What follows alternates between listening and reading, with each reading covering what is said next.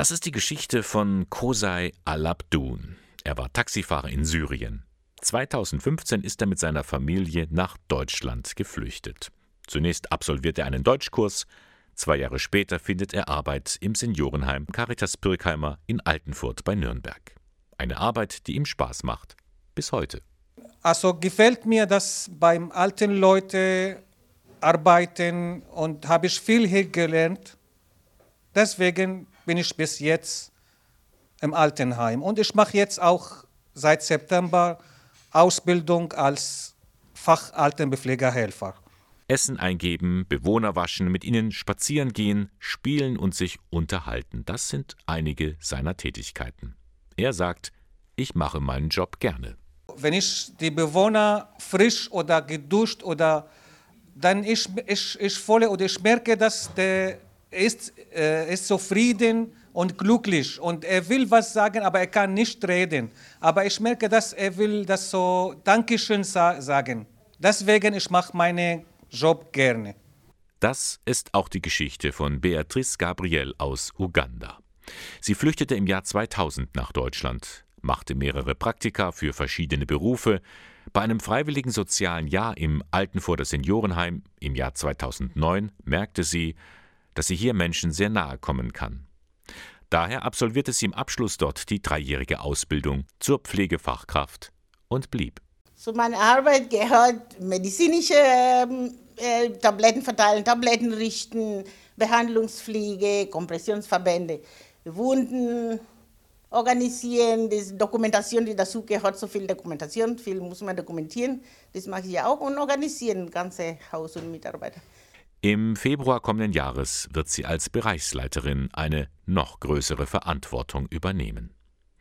Die Beispiele von Kosai und Beatrice zeigen, jeder Mensch, egal wo er oder sie herkommt, hat eine Chance verdient.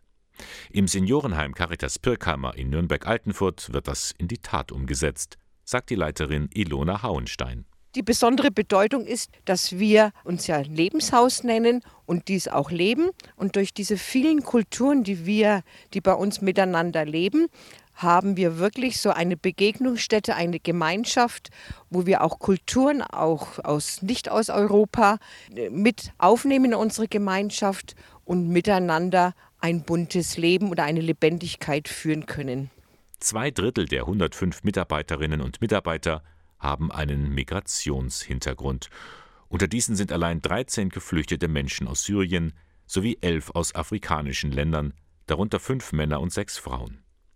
Und das klappt, ganz nach dem Leitsatz Wir holen Leben ins Haus. Die Menschen, die hier leben, die können nicht mehr nach Vietnam fliegen oder was weiß ich. Wir holen diese Menschen ins Haus und dadurch gewinnen die Menschen an, an Geschichten, an Erfahrungen oder Neuigkeiten und diese Offenheit prägt sich auch in der Lebendigkeit von unseren Mitarbeitern und Bewohnern aus. Arbeitskräftemangel herrscht hier nicht, sagt die Seniorenheimleiterin. Die ausländischen Pflegekräfte werden entsprechend ihrer Fähigkeiten gefördert, bis hin zur Bereichsleitung. Und es sind solche viele Beispiele, dass die Menschen, die wir aufgenommen haben, dass die sich so gut entwickeln, dass ich manchmal richtig heulen könnte vor Freude. Eine Win-Win-Situation für alle, die vielleicht ein Leben lang andauern kann. Zumindest, wenn es nach Kosai Alabdun geht. Ich habe auch die deutsche Staatsangehörigkeit äh, bekommen. Also ich bleibe bis Rente. Und dann, ich habe meine Chefin gesagt, äh, also ich habe ein Zimmer hier reserviert mit Balkon.